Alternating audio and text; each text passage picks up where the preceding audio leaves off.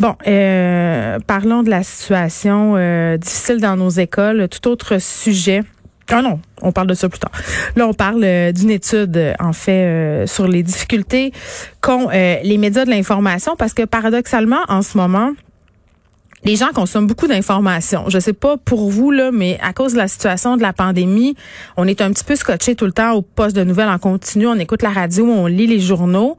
Euh, les chiffres d'ailleurs le démontrent. Là. Tous médias confondus, là, je pense que tout le monde a augmenté ses parts d'écoute, les codes d'écoute. La population est intéressée plus que jamais par l'information, par l'information de qualité. Mais ça aurait l'air qu'on n'est pas intéressé à la payer, cette information-là. On veut la consommer, mais on veut pas sortir une scène euh, de nos poches. Et c'est ce que nous révèle un nouveau rapport sur l'état des médias au Québec. Et j'avais envie qu'on s'y attarde parce qu'on est dans toute cette crise par rapport justement à la qualité de l'information, des fake news. Et qu'est-ce qu'on pourrait faire? J'en parle avec Daniel Giraud, qui est chercheur au Centre d'études sur les médias de l'Université Laval. Monsieur Giraud, bonjour.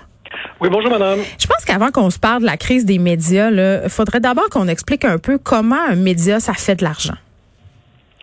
Ah, un média fait de l'argent, surtout par les revenus publicitaires qu'il touche. Là.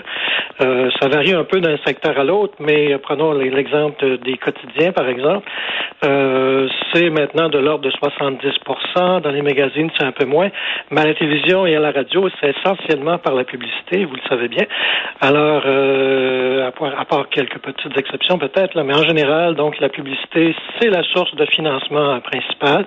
Et malheureusement pour les médias, d'information ou de divertissement, euh, là ici j'inclus la télévision et certains magazines, mm. euh, les annonceurs, ceux qui payent pour la publicité, en place de moins en moins dans les médias, ils vont vers Google, Facebook, YouTube et les autres. Et euh, cette, ce, ce virage vers les plateformes hors médias continue de s'accentuer, si bien que les médias s'affaiblissent de plus en plus, perdent des revenus et euh, les quotidiens ne sont pas rentables en général. Euh, les stations de télévision généralistes comme TVA perdent de l'argent depuis quelques années déjà. Hein, ils ne font pas que de l'information, mais au total, ils perdent de l'argent. Les magazines ont de la difficulté à arriver, diminuent le nombre de leurs parutions. Tout ça entraîne, bien sûr, un impact sur la qualité, je pense, de l'information et sur la diminution du nombre de journalistes en général au Québec. Hum, ben là, vous êtes en train de me dire que même si parfois on a des médias qui sont très, très populaires, qui font du contenu euh, très, très euh, fédérateur au sein de la population, c'est-à-dire qu'il y a un grand nombre de personnes qui consomment ces contenus-là, ben ces médias-là peuvent quand même être déficitaires. Oh oui, tout à fait, parce qu'ils perdent de la publicité et, comme je disais d'entrée de jeu, c'est la principale source de leurs revenus. Donc, si la publicité chute, et moi, on a des chiffres là, qui vont jusqu'à 2018, on en aura maintenant jusqu'à 2019 bientôt, les données sont pas toutes sorties, mais c'est 620 millions qu'ont perdu les médias québécois. Hmm en publicité qui est allé vers les, sources numériques hors médias. J'exclus là-dedans euh, ce que les journaux peuvent toucher. Euh, sur, sur, leur site Internet ou leurs applications, et la même chose pour les autres médias. Et donc, c'est très, très, très important. C'est énorme, ça, 620 millions pour une société si petite que le Québec. Euh, dans le cas des journaux, c'est plus de 50% La même chose pour les magazines. La télévision, c'est 10% de la publicité qui est allée ailleurs. Euh, les hebdos, c'est 50% aussi. Vous voyez, c'est énorme, énorme. Ben, vous savez, euh, Monsieur Giraud, ça fait longtemps que je m'intéresse justement euh, à la crise du contenu euh, parce que je gagne ma vie avec le contenu depuis très, très longtemps. Puis, à un moment donné, je me dis, est-ce qu'on peut en vouloir aux annonceurs euh, de, vouloir aller où les gens sont, c'est-à-dire sur les médias sociaux? Et est-ce que les médias ont peut-être pas un bout de chemin à faire? Euh, on réfléchit là, je dis pas que c'est le cas, là, mais euh, en s'adaptant, il me semble que c'est long s'adapter. Il me semble que on pourrait être plus créatif. Est-ce que c'est des deux côtés qu'on pourrait faire le bout de chemin nécessaire pour que tout le monde se rencontre à un point? Ben, je pense que c'est pas les médias qui ne s'adaptent pas, ils le font. Mais vous avez raison. Par ailleurs, euh, les, les, les, sites numériques comme Google, comme Facebook, disposent de, d'une, d'une avance que les médias ne peuvent pas rattraper. Ils ont des informations sur nos habitudes de consommation. Si vous allez sur Google, vous faites une recherche euh, aujourd'hui, demain, vous allez voir apparaître dans vos résultats de recherche peut-être une publicité en lien avec votre recherche que vous avez fait la veille. La même chose sur Facebook, sur YouTube, etc. Donc ont, euh, ils peuvent cibler, permettre à, des annonceurs d'avoir une cible beaucoup plus restreinte, euh, plus près de, de, de celle qu'ils veulent atteindre que ce que peuvent proposer les médias. Et vous avez raison aussi. Bon, les gens passent du temps sur Google, passent du temps sur YouTube, passent du temps sur Facebook, et ça, ça a une certaine valeur. Mais ce qui est, ce qui cause problème, c'est que ces gens-là ne redonnent pas vraiment à notre société. Ils ne payent pas de droits ben, voisins, par exemple, euh, aux médias qui, dont ils utilisent les contenus. Euh, et aussi, bon, ils ne payent pas d'impôts au Canada, au Québec, euh, très très peu.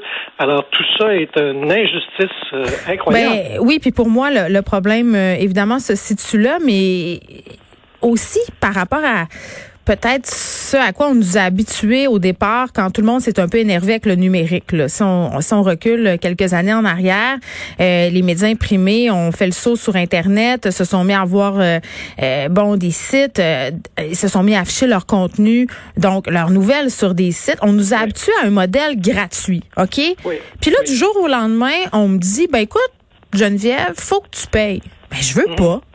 Pourquoi je paierais quelque chose que j'ai gratuitement depuis des années? C'est difficile de rentrer ça dans la tête des gens que le contenu de qualité, ça se paie.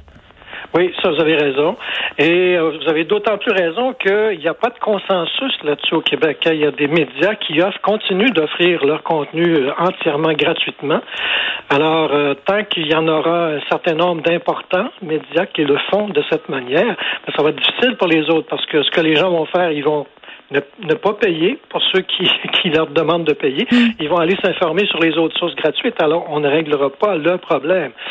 Euh, il faudrait qu'il y ait un certain consensus. Euh, ailleurs en Europe et même aux États-Unis, là, euh, les gens payent maintenant pour avoir de l'information, en tout cas d'un média écrit, très certainement.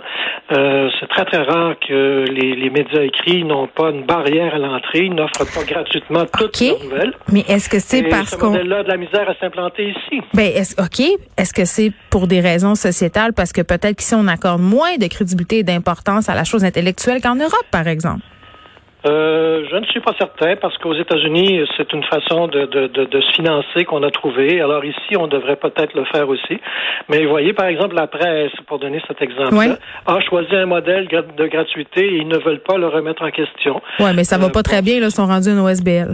euh, ouais, bon. Et puis ils vont, ils vont, ils vont demander des dons, puis etc. Ça. Euh, le Journal de Montréal, le Journal de Québec euh, sont payants dans leur forme papier, mais vous allez trouver leur contenu sur le site hmm. Internet très facilement, gratuitement.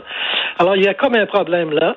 Et euh, moi, j'espère qu'on va qu'on va tranquillement mettre des barrières pour que les gens s'habituent effectivement à payer de l'information. Ça coûte de l'argent, ça coûte beaucoup de l'argent, l'information de qualité, l'information fouillée.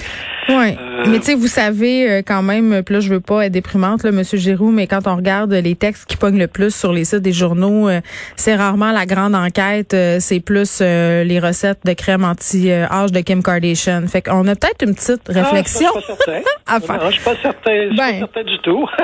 Les gens, l'intérêt premier des gens, c'est de connaître ce qui se passe autour d'eux. Euh, et euh, il y en a pas mal dans les médias quand même. Là, hein.